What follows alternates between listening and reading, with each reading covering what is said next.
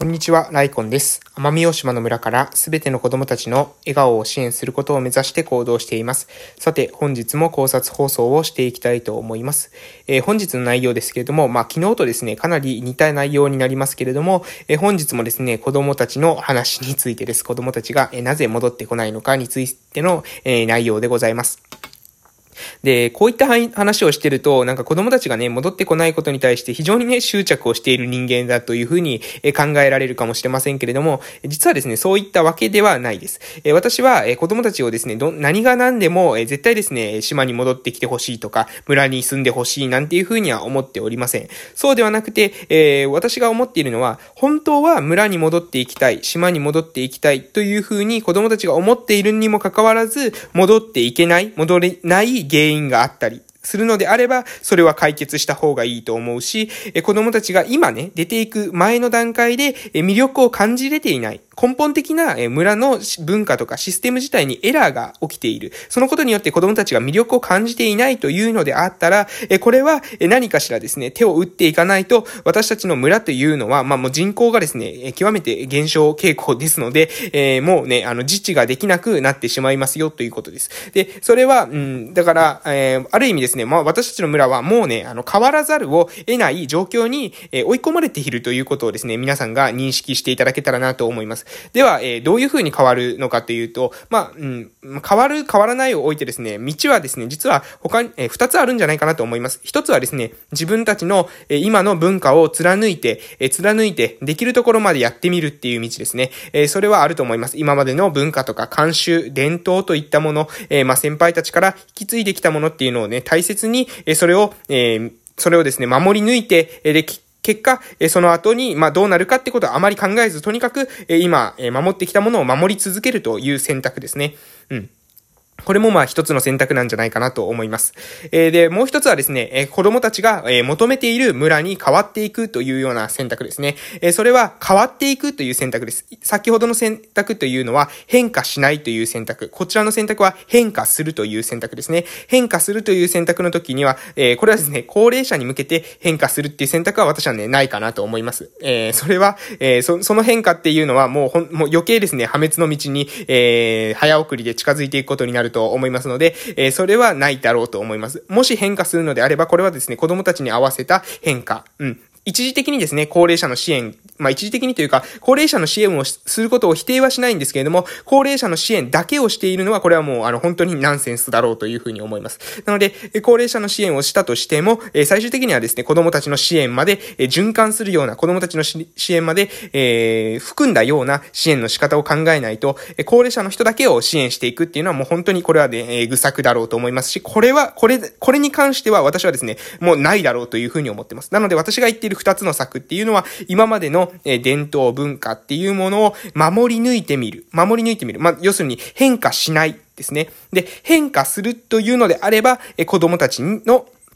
え子供たちに求められる村の方向に変化していくっていうことです。で、えこの二つの選択っていうのはですね、それぞれメリット、デメリットがあると思います。えまずですね、え一つ目のこの、え文化をとにかく守り抜いていく、変化しないという選択肢。えこれのですね、えまずメリットとしましては、えこれ何かというと、えま、守ることができるってことですね。今までの文化、慣習、え習わし、伝統みたいなものを守ることができるということです。で、それを守ることができるっていうことに重きを置いいている人たちっていうのはこれを、この選択をするかもしれません。で、これはですね、こういったメリットが確かにあるっていうのはこれは事実だと私は思っています。しかしですね、デメリットも一方であるっていうことをですね、私は考えています。それはですね、何かというと、えー、その、例えば文化、慣習、伝統とかですね、えー、そういったもの、えー、これがですね、そもそも、え、未来の子供たちにとっては、え、負担でしかないっていうふうに子供たちが認識している場合です。え、子供たちにとって、それが戻ってこない理由、足かせになっている場合においては、これはですね、ね人口減少というのを免れることはできないでしょう。そして、人口減少を免れることができなければ、その人口減少という、純粋のですね、人口減少というわけではなくて、少子高齢化のさらなる助長ですね。少子高齢化がさらに、え進んでいく、過激に進んでいくということです。で、こういったことが起きていけば、え若者が減っていきます。若者が減っていけば、え働ける人も、え減っていくということです。働ける人が減っていくのにもかかわらず、その、例えばですね、誰かの介助が必要な人がいっぱいい増えていくっていうことはですね、これは現実的ではありませんので、こういった状況になれば、まあですね、システムは崩壊してしまうだろうというふうに考えます。なので、文化を守っていく、だ、という選択には、確かにね、文化を守れるというようなメリットがある一方で、えもしかすると、え村がなくなってしまう危険性というのもはらんでるんじゃないかなと思います。で、もう一方のですね、変化。そしてその変化というのは子供たちにフォーカスを当てた変化ということなんですけれども、えこれにもですね、メリット、デメリットがございます。えー、まずメリットとしましては、子供たちが、え、に、えフォーカスを当てた変化ですので、子供たちがまず、え、良かった。この村で育って良かったというふうに思ってもらえる可能性が高くなるということ。そして、えー、そういった村で育った子供たちが後から、えー、僕たちはとってもあの村で育って良かったから戻っていこうかなと思う可能性が、えー、出てくるということです。そして、えー、デメリット。これもですね、ある、あります。えデメリットというのは、今までの、文化の否定ですね。文化のを破壊してしまう可能性もあるということです。子供たちが求めているもの、求めていないものっていうものを明らかにする中で、もしかするとですね、今までの習わし、慣習が、実はですね、子供たちにとっては、望ましくないものになっている。負担でしかない。全然ですね、そういったものを大事だと思っていないっていうような世代になった時に、その文化、習わし、そういったもの、伝統といったものはもしかしたらですね、そこでついえてしまうかもしれません。でも、えー、私はですね、えー、ま、うん、こういった、うん、ま、なので、この、このフラットなですね、二つの意見を、えー、述べた上で、じゃあ私はですね、どういうふうに考えているか、もう皆さんはですね、私の意見はわかると思いますけれども、私はですね、後者を選択するべきだろうというふうに考えています。えー、なぜか。なぜかというとですね、私たちっていうのは、えー、存続しているから、えー、生きているからこそですね、私たちっていうものは文化を継承することができるというふうに思っているんですね。えー、死んでしまってはですね、文化を継承することはできないと思います。え文化を継承するっていうことは、その村を、え残す方法を考えていくということ。それはですね、村を残すことだけに執着して、え他の人のですね、その世界の他の人たちを犠牲にしてもいいとかそういうわけではありません。ただ、生き残る道がまだ残っているのであったら、そこに向向けて、え画策していくこと、そこに向けて、え作戦を立てていくこと、行動をしていくことができる段階であるのであれば、そこに挑戦していく意義というのは大きくあるだろうというふうに思っているわけです。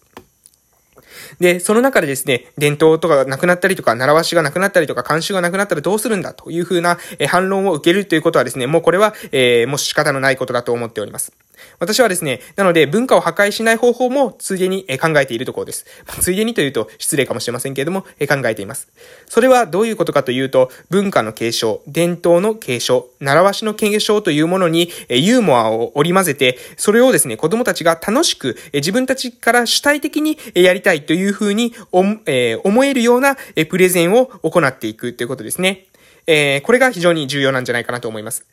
絶対にしないといけない。マストというふうな価値観。しなければいけないというふうな、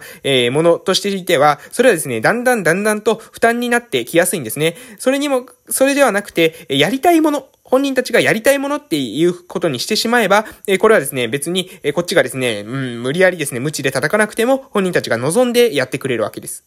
なので、今大事なのは、そういった負担感、負担感を、え本人、えみんなにですね、伝えるのではなくて、負担感を伝えるのではなくて、楽しさ、そして、えそれをですね、つなげていくことの意味、これを伝えることなんじゃないかなと思います。思考停止して、えきついきつい、めんどくさいめんどくさいと言いながら、伝統とか文化とか習わしを引き継いではいないでしょうか。そういったことをしていては、実はですね、子供たちは見ています。子供たちは見ていますので、えー、あなたがですね、そうやってダリーダリーと言いながらですね、えー、言っていることを見ています。なので、自分も、えここに帰ってきたらね、えあれをしないといけないんだ、というふうな、えことをですね、えもう無意識の中に、え落とし込んでいます。なので、それがですね、村に帰ってくる時の抵抗の一つとなりかねな、ま、なりかねません。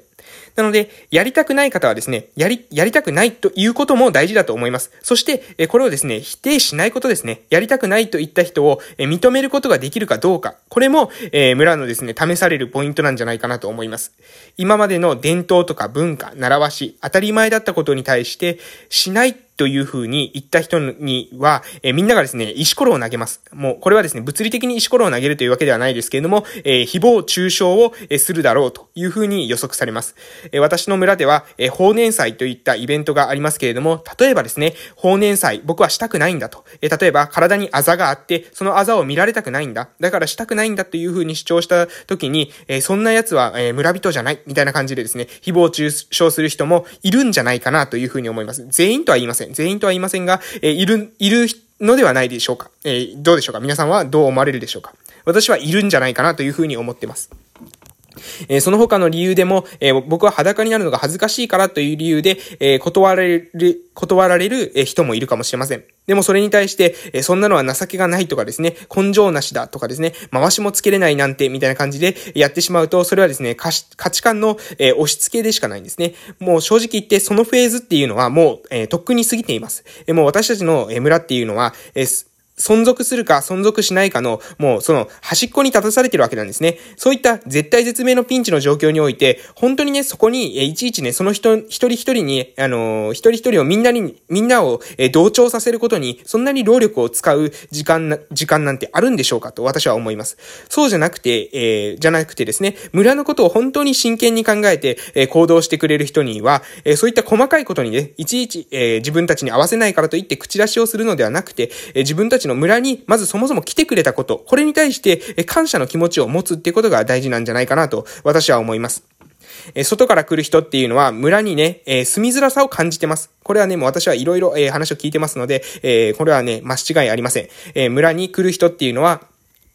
生きづらさを少なからず感じてますし、えー、壁を感じています、えー、そこに対して私たちはどういった態度で普段関わっているでしょうか？外から来た人、内地の人というふうに、えー、レッテルを貼ってですね、関わっていては、その人たちの心っていうのは次第に離れていくんじゃないかなというふうに思いますので、えあなたがね、どういうふうに関わるかっていうことは、あなたが決めることができます。え他の人がね、どういうふうな態度をしているかは関係ありません。あなたが、えどういった態度を取るのか。これはあなたが今日から、え今から、この瞬間から決めることができると思いますので、ぜひご検討いただければと思います。それでは今日の内容を終わらせていただきたいと思います。最後まで聞いてくださって本当にありがとうございました。それではまたお会いしましょう。良い夜をお過ごしください。失礼しました。